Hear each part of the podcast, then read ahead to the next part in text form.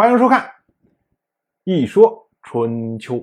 鲁国第十五任国君鲁同进入在位之政第十三年，本年春天，齐国的国君齐小白、宋国的国君宋玉说，还有陈国、蔡国和诸国的人，在北杏这个地方会面，以安定宋国的局面。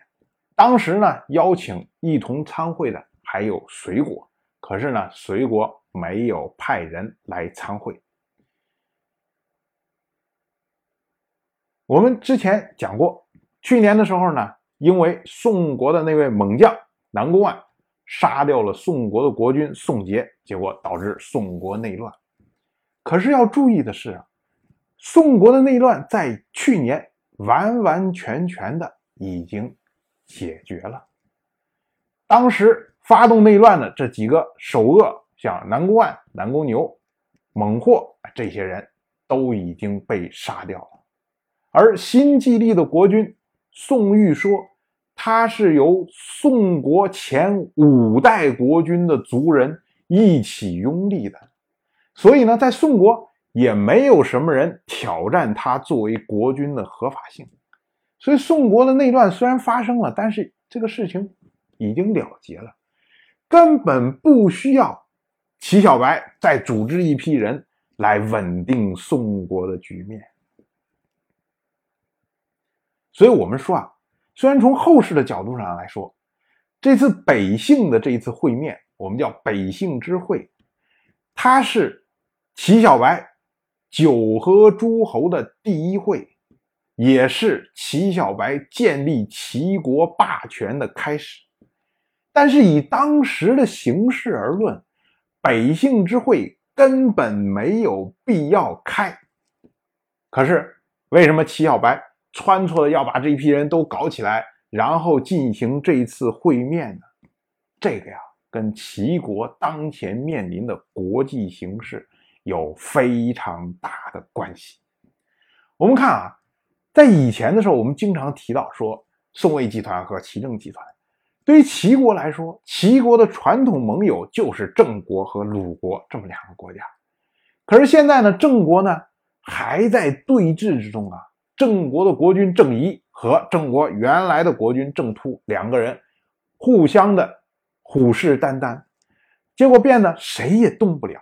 就像之前齐国的前任国君齐诸儿，当时要送。魏国原来的国君魏硕回魏国的时候，组织了那么多的国家，就没有郑国参加，因为郑国现在什么事情都顾不住，就是两个人大眼对小眼儿，谁也不敢动，这样的情况。所以郑国对于齐国来说，已经是一个没有任何用处的盟国。再看另外一个盟国鲁国，鲁国因为齐国公子齐纠的事情。跟齐国之间现在问题很大，关系很差。这个时候，你说齐国有什么行动要统合鲁国的动作，基本上是不可能的。所以以前所讲的所谓齐政集团，现在就齐国老哥一个而已。可是，作为齐国称霸的首要的对手的宋国，宋魏集团的那一圈人。除了魏国是因为是被齐国所拥立的，这个靠向齐国一边，其他的像什么陈国呀、蔡国呀这些传统盟国，还都围在宋国的旁边。所以势力相较来说，齐国要想称霸，要想把宋国压下去，在这种形势下基本上是不可能的。可是就在这时候。天上掉下来一个大馅饼，给齐小白，就是宋国发生了内乱。于是呢，齐小白立即行动，组织了北杏之会。我们要看一下北杏之会参会的这些国家，除了齐国、宋国、陈国、蔡国，哎，这是本来的宋魏集团、齐郑集团这波人，还有什么像什么诸国呀、隋国呀这些国家。道理上说啊，齐国、宋国、陈国、蔡国，这都属于是大国呀。怎么会紧巴巴的要让诸国和隋国这种小的不丁点儿的国家，然后以平等的身份来参会呢？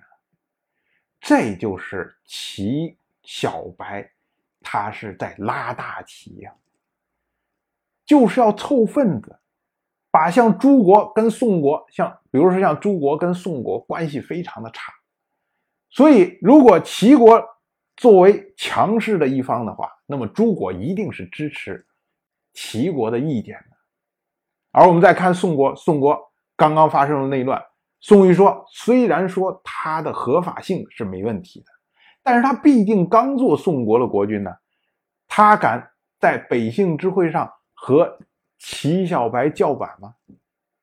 所以这一次会议，不自觉的齐国就在政治上压了宋国一头，而宋国本来的那些小弟们，像陈国、蔡国这些国家，他们就成了名义上的齐国的小弟。